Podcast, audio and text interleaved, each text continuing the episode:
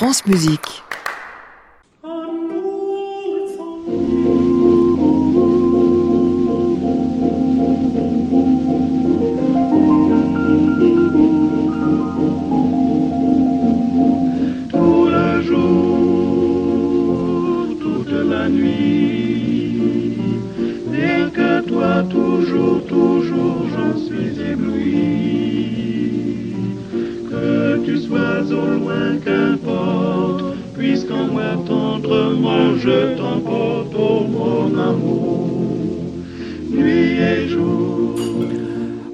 Bonsoir à tous et bienvenue dans le Classic Club sur France Musique tous les soirs de la semaine 22h en direct depuis l'hôtel Bedford à Paris au 17 rue de l'Arcade.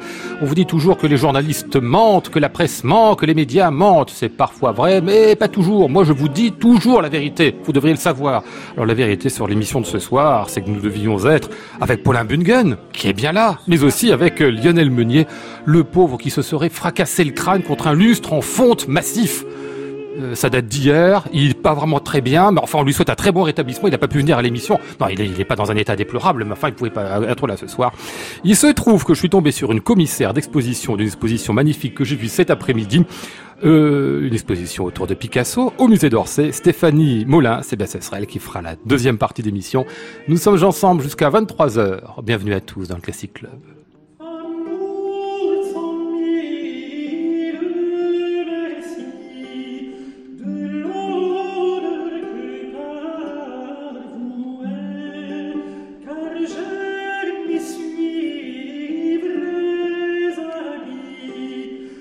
Y suis un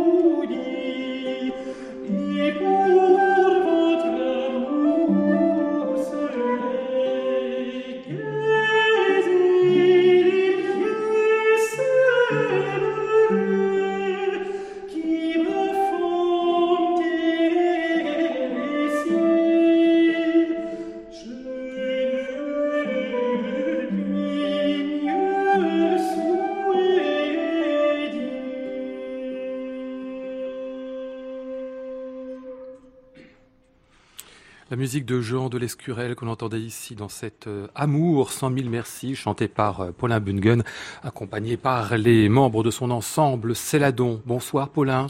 Bonsoir Lionel. Vous êtes un diseur, dites-moi. hein. Là, c'était dit autant que chanter, ça. hein. C'est pour le l'amour du texte qu'on fait cette musique aussi. Bah c'est pour ah oui mais l'amour du texte et de la musique qui en découle puisqu'effectivement euh, tous ces trouvères et troubadours pensent d'abord à écrire leur texte avant d'écrire leur note. Oui.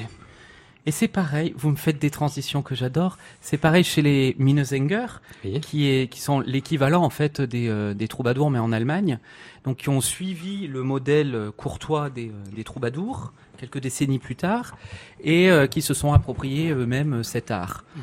Et ça tombe bien parce qu'on va faire un programme, alors pas de Minnesänger, ça serait trop facile, de Meistersinger. Ah oui, comme Alors, ceux de ma- Nuremberg. Exactement. Les Mhm. Meistersinger, en fait, ce sont les les bourgeois qui, à la suite des Minnesänger et donc à la suite des troubadours, ont décidé eux-mêmes d'écrire et euh, de la musique et, le- et leurs textes. Et en fait, c'était des gens de la bourgeoisie ou des artisans. En fait, donc ça s'est euh, peu à peu affranchi euh, du modèle euh, courtois, c'est-à-dire de Qui était plutôt aristocratique. voilà, qui était plutôt aristocratique. Et en fait, la- les, les gens de la rue, les gens normaux, en fait, on va dire, qui n'étaient Des, des pas bons, aussi- des bons bourgeois comme toi et moi. comme, quoi. exactement, ont commencé à s'approprier cette musique et à écrire sur d'autres thématiques que, le, que l'amour courtois, justement, Mhm. sur des sujets plus politiques, euh, sur des sujets de société, euh, voilà. Et effectivement, dans les maîtres chanteurs, on, on retrouve euh, euh, ces Meistersinger que Wagner euh, met en musique. Et il faut savoir que ces confréries de maîtres chanteurs euh, ont continué d'exister jusqu'au 19e siècle en fait. Mhm. Donc euh, c'est très allemand en fait de chanter pour toute occasion. On fait pas tellement ça en France, mais eux savent le faire.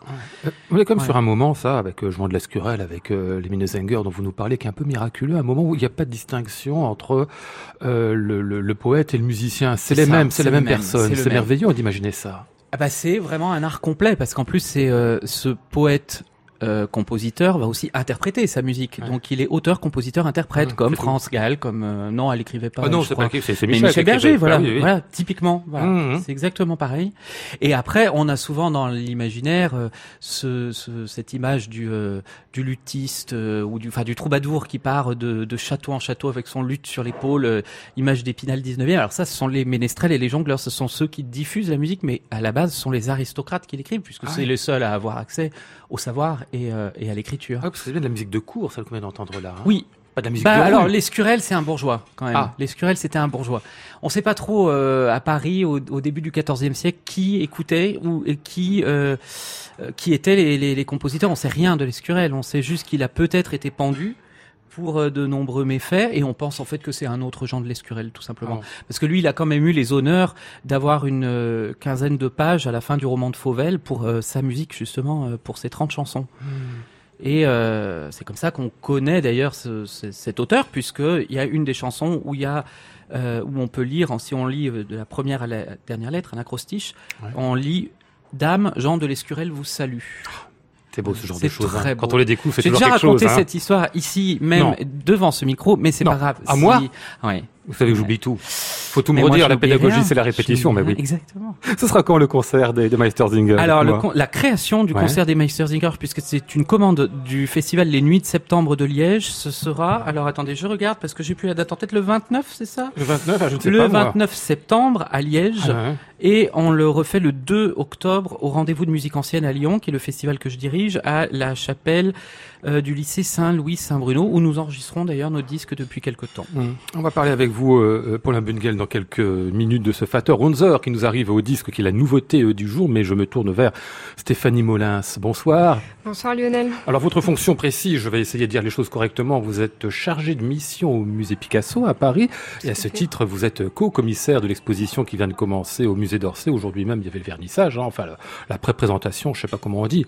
Picasso bleu et rose, qui est une vraie merveille, je dois dire. Merci en tout cas d'avoir répondu à notre appel peine il y a quatre heures, quelque chose comme ça. Euh, juste en deux mots, une exposition pareille, on met combien de temps à la, à la préparer? Alors une exposition euh, telle que Picasso Bleu et Rose, c'est vraiment un projet de longue haleine. Euh, donc ça fait trois ans et demi que euh, le musée euh, d'Orsay et le musée national Picasso Paris ont uni leurs forces pour préparer ce, ce projet. Euh, le résultat, c'est euh, un, un moment euh, unique, euh, une réunion exceptionnelle de 300 œuvres euh, qu'on ne reverra euh, sans doute jamais, euh, et donc une exposition consacrée euh, à un jeune Picasso qui a entre 18 et 25 ans, un Picasso d'avant le cubisme. Eh ben, on en parlera en deuxième partie d'émission euh, avec vous. Jusque-là, on est avec euh, Paulin Bungen autour de ce Notre Père.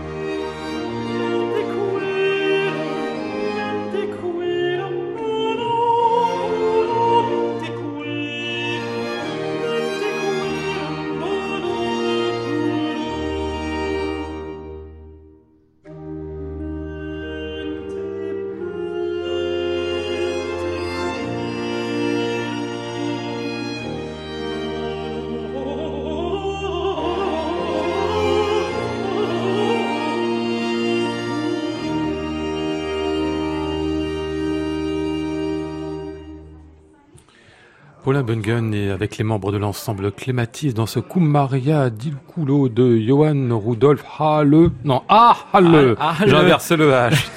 sur ce disque intitulé Vater unser in Immerlich, c'est-à-dire notre Père qui est aux cieux, si je traduis euh, correctement. Bon, euh, Paulin, c'est pas pour réduire votre collaboration, mais c'est un projet Jérôme Lejeune, ça, Ah ça bah, sent à plein nez, hein. Complètement, c'est c'est totalement, totalement à 100% un projet Jérôme Lejeune. Qui est-il? Rappelez-nous-le. qui est Alors Jérôme, en fait, c'est le, fondateur de Richard Carr. L'appelle. C'est la personne qui a le plus enregistré ma voix, puisque j'ai dû faire, je sais pas, 15, au moins 15 disques avec lui. Et euh, c'est quelqu'un que j'admire énormément. C'est vraiment pour moi l'érudit de la Renaissance, qui connaît énormément de choses, qui sait où trouver les informations aussi. C'est-à-dire que c'est quelqu'un qui sait chercher dans une bibliothèque, et ça, ça devient rare.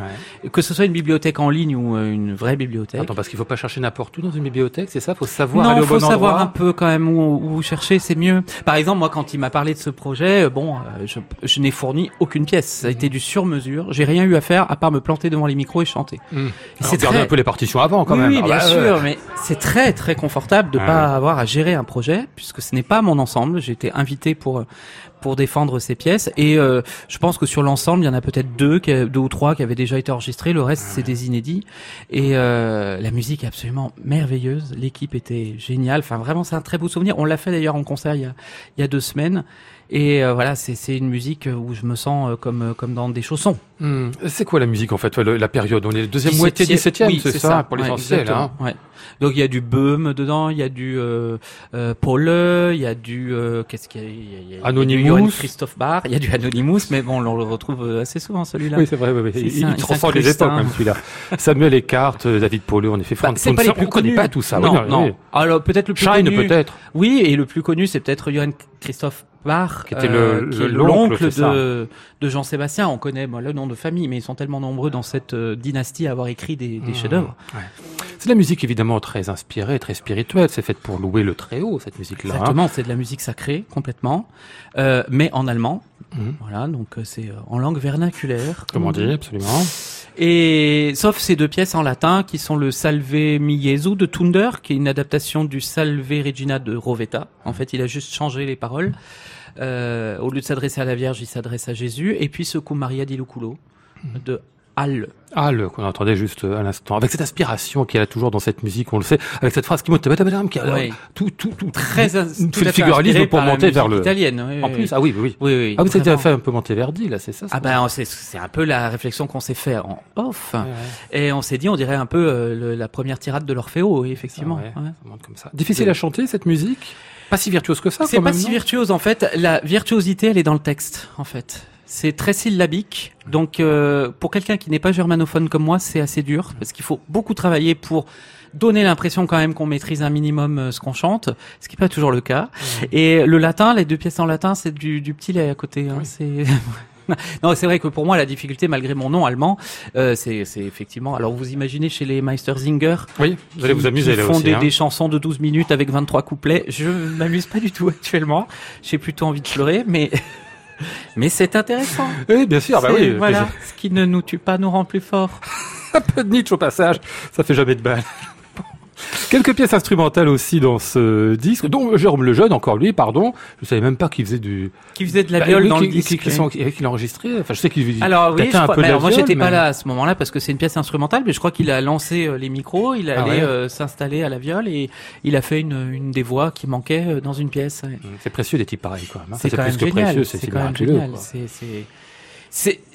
Après Jérôme Lejeune, je, je, je vois pas d'autres d'autres ingénieurs du son qui pourraient faire ce genre de choses. Mhm. Prendre un instrument, laisser tourner comme ça.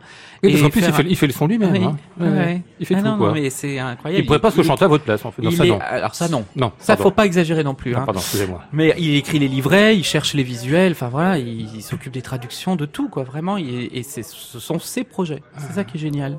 Allez, un nouvel extrait de ce disque, Vater unser im Himmelreich. C'est le final que j'ai choisi.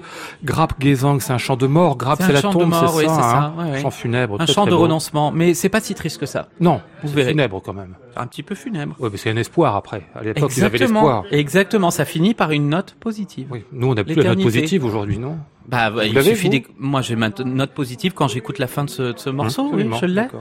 L'auteur Heinrich Schwemmer.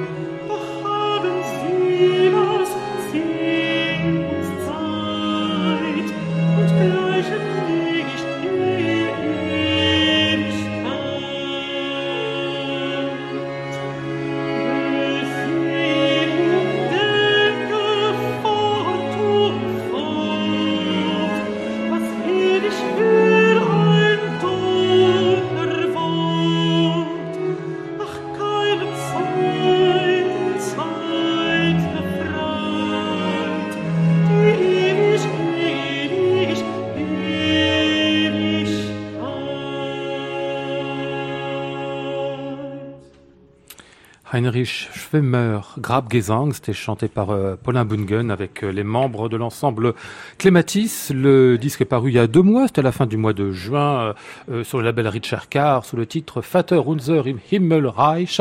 C'est bien beau ce qu'on vient d'entendre. Enfin, c'est un petit peu le, le clou du disque, le clou le sommet, enfin, je sais pas comment Ah, on c'est dit. une non, pièce Paulin qui est d'inspiration populaire, donc tout de suite ça marche. C'est une pièce strophique euh, avec une mélodie très simple et qu'on retient en, en deux, deux écoutes. Ouais, le, le fait d'avoir quasiment que la voix au début, en plus, l'instrument qui rentre au c'est fur et à mesure. Proposition personnelle. C'est vrai? Oui. Ah, ah bah c'est bien vu Mais ça. c'est ça qui non mais c'est ça qui est super avec Clématis, c'est que on peut tous faire des propositions. Et c'est euh, alors il y a Stéphanie de Failly qui qui euh, mène l'ensemble avec Brice Sailly, mais euh, on peut tous intervenir et voilà, c'est pas euh, rien n'est qui figé. dirige et les autres qui non voilà, non ouais, non, ouais. il y a pas d'idée préconçue et ça c'est bien. Classic Club, Lionel Esparza, France Musique. Alors il y a des concerts aussi, euh, Paulin Bungen, entre autres le 21 septembre, c'est-à-dire, euh, c'est quand le 21 septembre? C'est juste là, c'est vendredi. vendredi, c'est ça, hein, juste vendredi, là. Je devrais être en train de travailler là. Mais peut-être vous êtes en train de le faire, Mais oui. dans votre esprit, par Bah, devers vous, je- en sortant de l'émission. Exactement. J'ai mes partitions avec moi. Vous serez à Lyon, chez vous, donc au rendez-vous de musique ancienne dont vous nous direz deux mots euh, juste après pour un concert consacré à un certain Natale et Monteferrato, que je ne connais évidemment ni d'Ève euh, ni d'Adam. Alors, Monte, euh, non, personne connaît. Et d'ailleurs, c'est Jérôme Lejeune qui m'a fait découvrir. Ouais. Exactement. Parce que figurez-vous que je lui avais proposé d'enregistrer un disque de musique italienne, qui est d'ailleurs euh, principalement le programme qu'on va faire euh, le samedi prochain à Paris au Temple du Foyer de l'âme, au Festival Marin Marais. On fait un programme qui s'appelle Dulcissime Jesu, où il y a quelques tubes dedans. Il y a la berceuse de Merula, il y a euh, euh, des motets de Grandi, il y a euh, celui euh, Stabat Mater de Sanchez quand même. Gros tube. Le, le cœur. Et puis euh, Jérôme m'a dit ah oui mais euh, tu sais là il y a un compositeur qui serait bien euh, de, de s'intéresser c'est Nathalie Monteferrato. Je connaissais absolument pas. Il me dit c'est le successeur de Cavalli à Saint-Marc. Je me dis bon ça doit pas être mal. Effectivement c'est un Vénitien pur souche euh, qui est né en 1603 et mort en 1685. Euh, et qui euh, les dix dernières de sa vie a été euh, maître de chapelle à, à la mort de, de Cavalli, qui lui-même succédait à Rovetta. Donc en fait c'est toute cette clique. Il a côtoyé euh, les Grenzi et euh, Monteverdi aussi. Et l'histoire n'a pas vraiment retenu son nom, certainement parce qu'il n'a pas laissé d'opéra. Il a laissé que de la musique sacrée qui est un peu, euh, voilà, euh, dans d'autres sphères, on va dire. Et nous, on s'est intéressé à un de ces, euh, non, enfin, un de ces recueils de motets. On en a transcrit et euh, on les interprète. Ce sont des motets pour euh, alto et continuo. Donc là, le continuo est assez fourni puisqu'il y a harpe, théorbe, orgue, clavecin, viol et violon pour euh, m'accompagner. Et euh, la musique est merveilleuse, vraiment. Ce sont des motets, mais d'une d'une beauté incroyable. Mais euh, très simple donc, hein, vous dites motet, on imagine parfois dans le motet des effectifs plus ou moins importants. Là, ça m'a Là, l'air c'est très, euh, petit effectif. très minimal. Tout est, euh, oui, tout est centré sur, euh, sur. Les effets seront concentrés sur la voix, en fait. Ouais. Voilà, Donc sur Et- vous. Comme d'habitude. Ça devient pénible, hein. Non, pas du tout, on adore ça. mais c'est ça l'intérêt d'avoir son ensemble. C'est peu- tout centré autour de Ah, soi. exactement, c'est tout à fait euh, nombriliste. Et bon, bah, on assume après tout, on est chanteur. moi, hein. je, non, je ne suis que le vecteur de, la sûr. parole de Monteferrato qui est décédé et qui, euh, depuis son XVIIe siècle, aimerait qu'on lui rende justice et qu'on l'interprète enfin dans les salles de concert. Escroc. Mais non, pas du tout. En tout cas, cette musique semble avoir été composée pour moi. C'est dingue. Vous avez comme il est chanteur, hein, Stéphanie. Hein. Ah, mais Il faut justifier un peu euh, il est puissance sa, 10. sa fonction. Mais avec second degré. Tout, tout se loue Ah. pas quand même. Hein. Ah bon? Ah oui. Ah non, moi je trouve. Non, non, je pense tout ce que je dis. Excusez-moi. Vous sortez de l'interview avec Cecilia Bartoli, j'espère qu'elle Oui. vous a fait rire. Et d'ailleurs, vous auriez pu l'amener, je sais qu'elle veut me rencontrer, que je veux la rencontrer, pardon. Vous l'avez pas amenée. Non, mais ben, elle avait autre chose. Elle, arrivait juste. Elle a fait l'avion juste avant nous. Et puis elle aurait pu dormir au Bedford, là, juste au-dessus. C'est vrai, j'ai- songé à lui proposer, mais on va quand même parler de vos concerts parce que c'est bon peut-être pour ça que. Elle va peut-être venir. Non, mais on sait jamais si on lui demande peut-être que comme ça par le miracle des ondes. Donc, je récapitule, euh, Paula Bungen. Ah, malentendu. Pour l'ensemble Céladon, 21 septembre à Lyon, au rendez-vous de la musique ancienne pour ce programme autour de Natale et Monteferrato, et le 22 le lendemain donc à Paris, Temple du foyer de l'âme pour le programme italien dont vous nous parliez euh, juste à l'instant. Juste un mot sur les rendez-vous de musique ancienne, c'est votre programmation à vous ça, hein, c'est ça, ça. hein Alors en fait, nous, euh, Céladon, on est en résidence dans un établissement scolaire euh, à la Croix-Rousse à Lyon depuis plusieurs années. Et euh, du coup, dans le cadre de, de ce- ce- cette résidence, on, s'est dit que ça pouvait être bien de donner des restitutions publiques au concert. Euh, au- des restitutions publiques au public, Oui. donc sous forme de concert. oui. Et du coup, bah, peu à peu, euh, l'idée d'une saison complète est arrivée. Alors bon, avant on faisait en gros un concert par mois, c'était compliqué à organiser. Maintenant, on a les rendez-vous de printemps et les rendez-vous d'automne. Là, c'est les rendez-vous d'automne où il y a trois, trois, quatre concerts. Là, il y en a trois cette fois. Euh, Il y a Comet Music aussi, un autre, un autre ensemble qui vient. Euh, euh, alors qui vient. Ah, mais, Bon, je sais on plus la date, sur mais internet, bon, cherchez voilà, pas la sur internet. Ouais, ouais. Et ça fait depuis une dizaine d'années maintenant qu'on fait ça. Et là, on est donc dans cette magnifique chapelle des euh, du lycée Saint-Louis-Saint-Bruno en fait. Et euh, cette euh, cette chapelle euh, qui a la taille d'une église, hein, Ouais. elle n'a de chapelle que le nom parce qu'elle est quand même très très grande. Elle a l'avantage d'avoir beaucoup de bois, donc elle sonne Ah, ouais. vraiment très très bien. Et on a enregistré euh, le disque No Time in Eternity de Nyman Ah, là-bas. Et on enregistre Monteferrato aussi au mois de novembre pour Richard Carr. Euh, là-bas parce que l'acoustique fonctionne parfaitement bien pour, euh, pour nos effectifs. Pourquoi vous parliez de Nyman C'est pour faire la transition parce que je diffuse après Ouais, parce ça que je fais un peu le boulot à votre place, j'ai l'impression quand même, hein, Lionel. Là, vous- ça va vous pas du tout. un peu le micro, je, je, je, peut-être chez moi. Michael Nyman, No Time in Eternity, c'était euh, votre dernier disque, un extrait.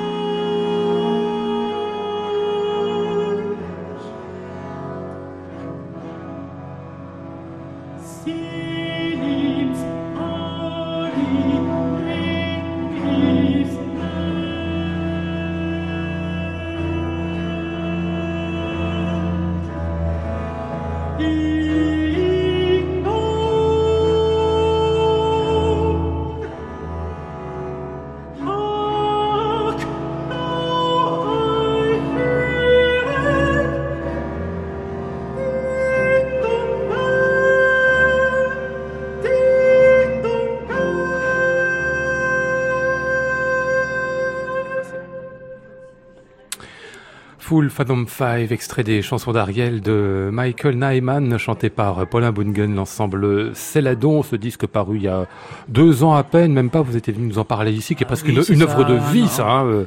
Ah oui, pour J'allais moi, vous appeler Michael, non, euh, Paulin, ça, ça me ferait très je plaisir. vous confonds tous les Ah, bah, on- et puis on se ressemble beaucoup physiquement aussi, Ah bon c'est vrai. Oui. Je l'avais jamais vu. Ah non, Non, pas bah, du il y, a- il y a une photo dans le, vous, vous verrez. J'irai voir. Oui, c'est un projet euh, qui était euh, évidemment très très important pour moi. Ce qui est bien, c'est que c'est un projet qui continue de tourner.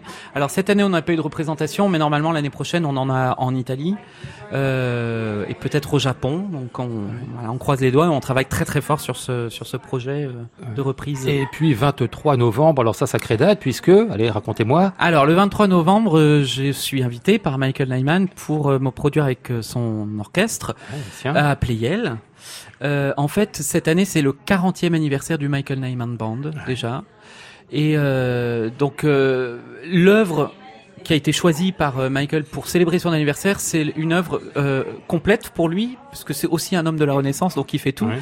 Euh, c'est War Work. Et War Work, en fait, c'est un, un film euh, sur des images d'archives de la Grande Guerre euh, que, que Michael a monté, en fait, a récupéré des images. Il en a fait vraiment tout un, tout un récit. Et il a composé, comme pour un film muet, la musique qui accompagne les images. en noir et blanc comme ça. Je l'ai vu à l'Arsenal de Metz, extrêmement fort. Euh, on sort euh, assez euh, bouleversé par tout ça parce qu'on voit des gueules cassées, enfin voilà, toute la préparation des gaz, les tranchées, enfin c'est c'est très sombre. Et il a mis en musique huit poèmes. de poètes pas forcément français ou allemands, il y a des hongrois aussi dedans, il y a des, des anglais, et donc voilà, il les a mis, mis en musique. Et chaque d'ailleurs, chaque morceau chanté en fait est basé sur euh, sur un morceau préexistant. Donc euh, il y a le début de la petite messe solennelle de, de Rossini. Ah oui. euh, il y a euh, euh, du John Bull à un moment. Enfin voilà, il y a il y a du Schubert. et ça c'est assez formidable. Alors bon. C'est une date très importante pour moi parce que c'est la première bah fois oui. que je suis invité par Nyman Mmh. pour travailler à ses côtés. C'est pas n'importe qui, un hein. honneur Ah oui, oui, absolument. la musique est extrêmement difficile. Euh, voilà, je suis pas en plus le créateur, donc il faut qu'il y a quand même quelques petites adaptations euh, euh, par-ci et par-là. Mais voilà, c'est à Playel euh, le 23, Le 23 novembre. Et, je on- suis surexcité. Quand je dis qu'on y sera, je sais pas, mais on essaiera d'y être. En tout cas, vous, savez- vous avez bien travaillé des partitions, pas de problème. Hein, Ah oui, voilà. oui, oui, non, je suis encore, je suis, en plein dedans, mais Ouais. euh, ouais. Je croyais tout savoir de vous, euh, Paulin Bungen. J'ai appris aujourd'hui en lisant, mais vous allez me dire qu'encore une fois, j'ai oublié, vous l'avez raconté euh, la fois dernière, vous avez fait un disque de musique électro il y a une dizaine Ah, d'années. oui.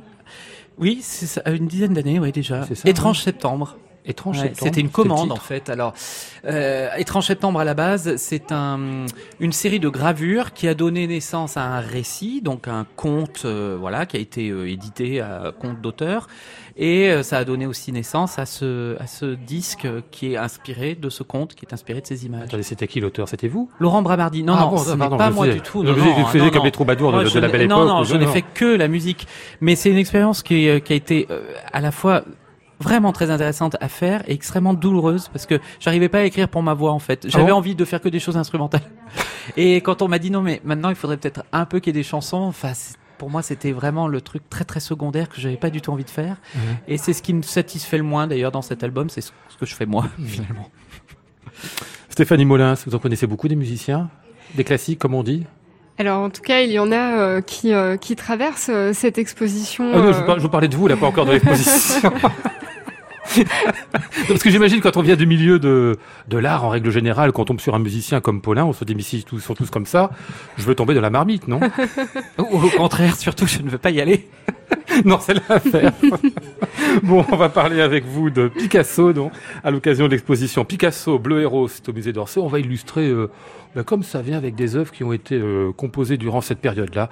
Tenez, euh, le Quatuor de Ravel, exact contemporain du jeune Picasso.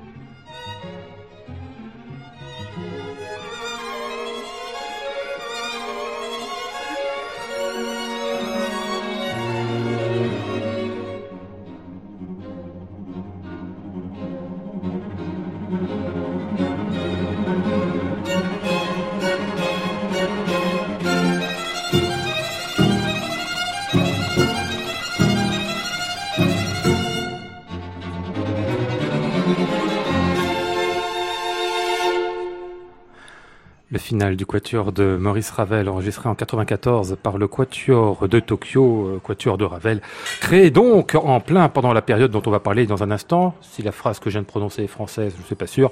1903, la période en question, c'est celle des périodes bleues et roses de Picasso, qu'on peut voir donc à l'occasion d'une exposition au musée d'Orsay euh, à partir de demain. Et jusqu'au 6 janvier, vous en êtes Stéphanie Molins, co-commissaire, comme on le disait au début de programme. Alors dites-moi un peu, il a fallu réunir des pièces de partout tout moitié, enfin pour partie en tout cas, du musée Picasso lui-même, qu'on a beaucoup. Puis après, j'imagine qu'on est allé chercher euh, dans le monde un peu partout aussi. Euh, tout à fait. Donc l'exposition euh, réunit 300 œuvres qui viennent du monde entier donc euh, à la fois euh, de, de musées et euh, de collections particulières. on a des œuvres qui viennent des États-Unis, de Russie, du Japon, de, de, du musée Picasso de Barcelone, un nombre très important d'œuvres du musée national Picasso Paris également. Et c'est cette réunion de chefs-d'œuvre qui est, qui est exceptionnelle. Ces œuvres étant très difficiles à, à rassembler parce que ce sont souvent des icônes des ah musées qui les conservent. Et euh, voilà, elles voyagent peu, donc c'est euh, une grande chance de pouvoir euh, les voir ensemble à Paris aujourd'hui. Alors quand on traverse les quelques salles d'exposition, ce qui frappe tout de suite, évidemment, c'est la créativité du jeune Pablo, parce qu'il arrive à Paris, là, en 1900, il a tout juste 19 ans, on se dit, il a encore des choses à apprendre, des gens à copier, des machins comme ça. On reviendra sur le mimétisme avec les autres peintres, mais la créativité, elle est là et elle est exubérante c'est ça, la, la, créativité de Picasso euh, en 1900, elle est déjà euh, euh, extraordinaire et on perçoit vraiment cette prolixité dans toute l'exposition. donc Picasso, donc qui arrive à Paris en 1900, comme vous le disiez, à la gare d'Orsay. Donc voilà, ah il, arrive, il arrive, il arrive là où reviennent les œuvres aujourd'hui. Donc c'est un, un, clin d'œil historique assez assez amusant et donc il a déjà euh, cette force créatrice, euh, cette euh, très grande capacité de production avec à certaines périodes, par exemple pour sa première exposition à Paris en 1901, on a dit qu'il produisait jusqu'à trois toiles par jour. Donc il y a déjà ce génie et cette puissance créatrice qui est en germe dans ces années-là, donc de 1900 à 1906. Euh, Picasso, à ses 19 ans, là, comme ça, connaît à peine la France, il connaît pas la langue française non plus. Ça n'empêche pas qu'en quelques mois, on a l'impression qu'il a rencontré ou croisé tout le monde. Alors Picasso, donc qui euh, qui étudie euh, euh, la peinture à, à Barcelone, donc qui part pour Paris, donc en, pour la première fois en 1900. Après, il va faire pas mal d'allers-retours entre les deux villes jusqu'en 1904. Et en effet, donc il arrive tout jeune artiste à 18 ans. Il ne parle pas du tout français, donc il fait le voyage avec un, un ami catalan qui va jouer un rôle assez important dans la période bleue, Carles Casagemas. Mmh. Qui va mourir d'ailleurs quelques années après. Hein. Voilà, qui, en plus pour qui va qui va se suicidé en 1901 et qui va être euh, un élément déclencheur de mm. cette période bleue, comme le dira Picasso. Et euh, donc ce tout jeune Picasso euh, qui arrive en France, il, ne parle pas français, il va l'apprendre dans la capitale française, notamment grâce aux personnes qu'il rencontre, comme le poète Max Jacob. Mm-hmm.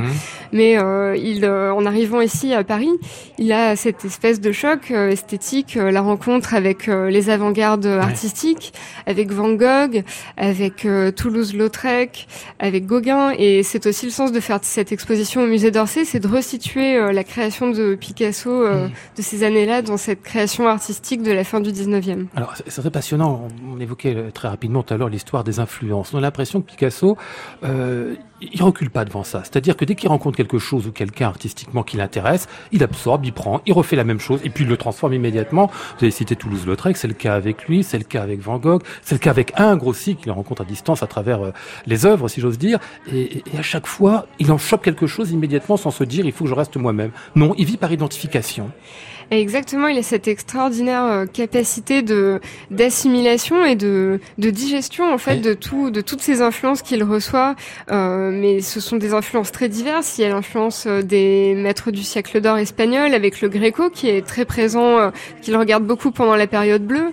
Il y a donc les avant-gardes artistiques françaises, le post-impressionnisme et donc à chaque fois il s'empare de toutes ces influences et il crée quelque chose qui hmm. lui est propre notamment pendant ces années où euh, c'est vraiment la formation de l'identité artistique de Picasso, le moment euh, où Picasso devient Picasso et où il commence à signer euh, Picasso. Oh, c'est ça, parce que c'est pas son vrai nom, hein, Picasso. Hein. Euh, oui, alors c'est donc Pablo Ruiz. Euh, donc il, euh, c'est en 1900 qu'il qu'il adopte cette signature de Picasso et donc il abandonne la particule du nom de famille de son père, Ruiz, qui était peintre lui aussi. Donc là, il y a évidemment aussi toute une dimension symbolique dans ce choix. Mmh, bien. 1901, Renel Dohan compose lui cette barquetta.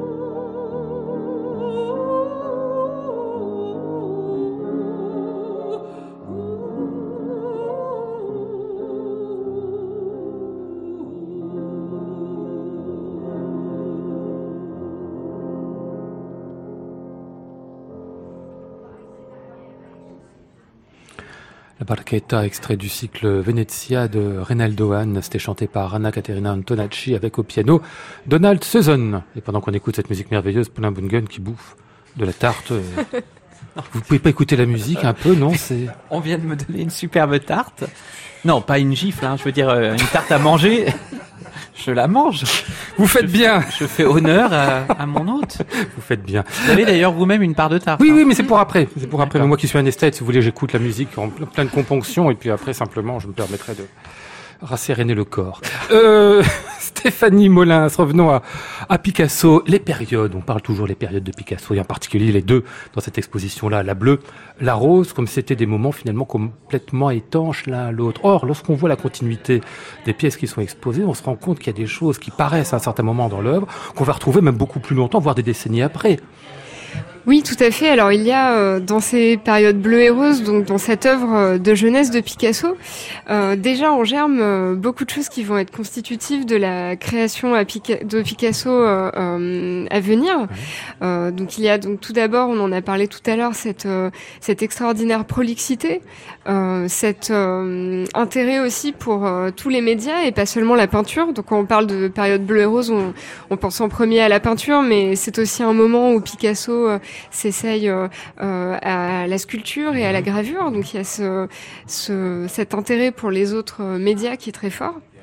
Euh, c'est aussi euh, un moment déjà où l'art de Picasso euh, a une certaine résonance politique, euh, notamment la, la période bleue, euh, voilà, qui est un, un, un regard euh, porté par euh, le jeune peintre sur la société contemporaine, avec cette couleur bleue, euh, symbole d'un état d'esprit, de mélancolie, euh, qui. Pour, euh, pour lui, le bleu, c'est la mélancolie, c'est ça. hein? Alors c'est certainement une, une couleur représentative d'un état d'esprit mélancolique et d'une vision un petit peu tragique du monde. Mhm. Euh, voilà, c'est une peinture qui dépeint la misère sociale. euh, et on... Ah oui, alors à ce propos de la misère sociale, on, on voit tout le temps, il y a des choses qui reviennent comme ça. Le couple d'alcooliques, l'homme et la femme alcooliques euh, au bord de la table avec le verre d'absinthe. Euh, il, il les fait, je ne sais pas combien de fois on les voit dans l'exposition. C'est pas les mêmes d'ailleurs, hein, comme si la, la figure elle-même le fascinait. Oui, c'est une figure euh, récurrente que ce, ce couple a tablé euh, autour d'un verre d'absinthe. Donc il y a à la fois le bah, une image qui a sans doute euh, marqué Picasso à son à son arrivée à Paris et notamment de voir des femmes euh, dans les cafés puisque ça Mhm. c'était quelque chose qui n'existait pas à Barcelone à Ah l'époque. Donc il était euh, assez interpellé par ça. Et euh, donc voilà, après ces, ces figures au café, elles disent aussi une certaine forme de solitude euh, qui est caractéristique de ces périodes et, euh, et des, à la fois de la période bleue et de la période rose qui porte en elle aussi euh, cette mélancolie. Euh, Avec toutes les peintures de saltimbanque. voilà, notamment autour du cycle euh, euh, des saltimbanques, Mhm. donc où Picasso représente des artistes de cirque. Euh, donc plutôt en dehors du, du spectacle, donc ce ne sont pas les artistes en action pendant leur numéro, mais euh, euh, dans leur vie quotidienne. Après le spectacle et euh, donc il a il a cette euh, sensibilité au monde du cirque euh, à cette époque Mhm. où, euh, où ces figures aussi paraissent euh, paraissent toujours dans une sorte de solitude euh, euh, existentielle comme Mhm. celle de la période bleue. Donc il y a vraiment une, une continuité entre les deux périodes. Euh, ces deux périodes qu'on a souvent tendance à à distinguer ou à, ou à opposer et on a voulu montrer euh, cette, euh, cette diversité euh, dans l'unité euh, entre les deux périodes. Alors, figures qui reviennent aussi, celle des femmes bien sûr, et de la prostituée en particulier. Euh, des prostituées, alors il y en a beaucoup qui sont représentées, il y a même des Picasso érotiques qui nous rappellent une autre célèbre exposition euh, antérieure. La Célestine, je ne savais pas, la Célestine c'est une mère maquerelle, Oui, alors elle est, euh, on, la, superbe. La Célestine, donc cette euh, cette peinture euh, monoc- monochrome euh, quasiment euh, bleue, euh, donc ce, œil. voilà ce portrait féminin d'une femme borgne qui est conservé au, au Musée national Picasso Paris et euh, aurait été euh, une mère maquerelle donc d'une maison close de Barcelone et donc dans l'exposition elle regarde tout un ensemble de dessins érotiques donc des scènes euh, de bordel euh, où Picasso euh, caricature ses amis euh, dans des scénettes euh, Ah oui, euh, voilà euh, c'est incroyable tout ça. Un peu olé olé. Un Ah peu oui, c'est olé, plus olé. que ça, Ouais, bah, c'est Picasso quand même. Hein. Ça change de la musique sacrée du 17e quand même. Ouais, vous croyez pas qu'ils avaient un côté sacré, puis de Bah, l'autre J'espère côté... bien que si, je, je leur souhaite. sinon, sinon, ils avaient des vies misérables. Ouais, mais le sacré, c'est pas misérable. Non, Non, pas du tout. Mais bon, c'est bien aussi de, de sûr, bien satisfaire D'avoir un corps. Exactement. Il faut bien que le corps exulte. Vous avez regardé le livre aussi un petit peu, là, Évidemment, pendant qu'on discutait, c'est beau, hein. J'ai Enfin, vu le catalogue de l'exposition. de Célestine, justement, qui m'a marqué avec son œil, euh, Ah oui, son oui, œil celui-là. Et, Ah, puis euh, toutes les gravures et Ce puis qui est incroyable, c'est qu'en fait, il y a, il y a beaucoup, il y a des œuvres qu'on reconnaît, qu'on connaît, notamment effectivement le meneur de cheval, voilà. Et, et puis il y en a d'autres, on, on sent que c'est effectivement la continuité de ces œuvres-là, et celles-là, on ne les connaît pas. Et c'est, euh, c'est la suite, quoi. C'est génial.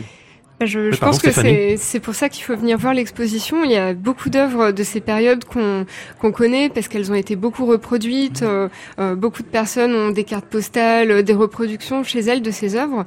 Mais euh, quand on les voit euh, euh, en réalité, voilà, on se rend compte qu'en fait on ne les a jamais vues. Mmh, Donc c'est mmh. pour ça qu'il faut. euh, Les couleurs reprennent en plus une présence et d'une beauté toujours. Enfin, surtout dans la période bleue. Enfin, c'est pas seulement les bleus, entre le bleu et le vert, c'est une sensualité en plus. Bon, bref, euh, l'exposition Picasso bleu et rose au musée d'Orsay, c'est à voir à partir de demain et jusqu'au 6 janvier. Il y a un catalogue d'expositions magnifique euh, qui va avec.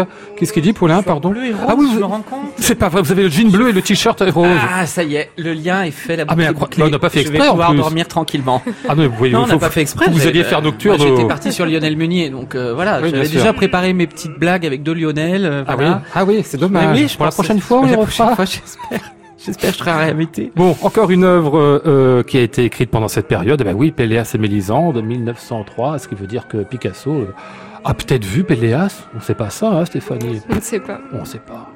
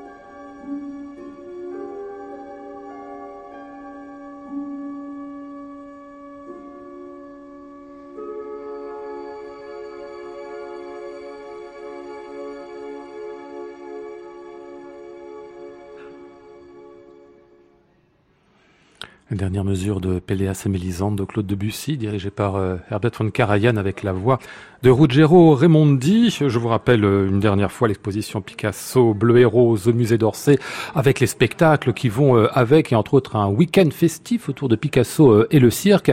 Ce sera les 13 et 14 octobre avec spectacle dans la nef, tout ça en partenariat avec le théâtre du Châtelet et puis les compagnies de Stéphane Ricordel et Elisabeth Streb qui viendront faire des passages aussi à l'occasion de ces festivités du 13 et 14 octobre. Nous étions ce soir avec Stéphanie Molins et Paulin Bungen. Merci à tous les deux. Merci.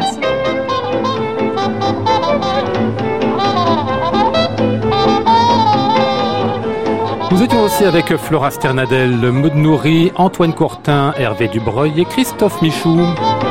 Voici le ciel peuplé de ces moutons blancs. Voici la mer troublée, spectacle troublant.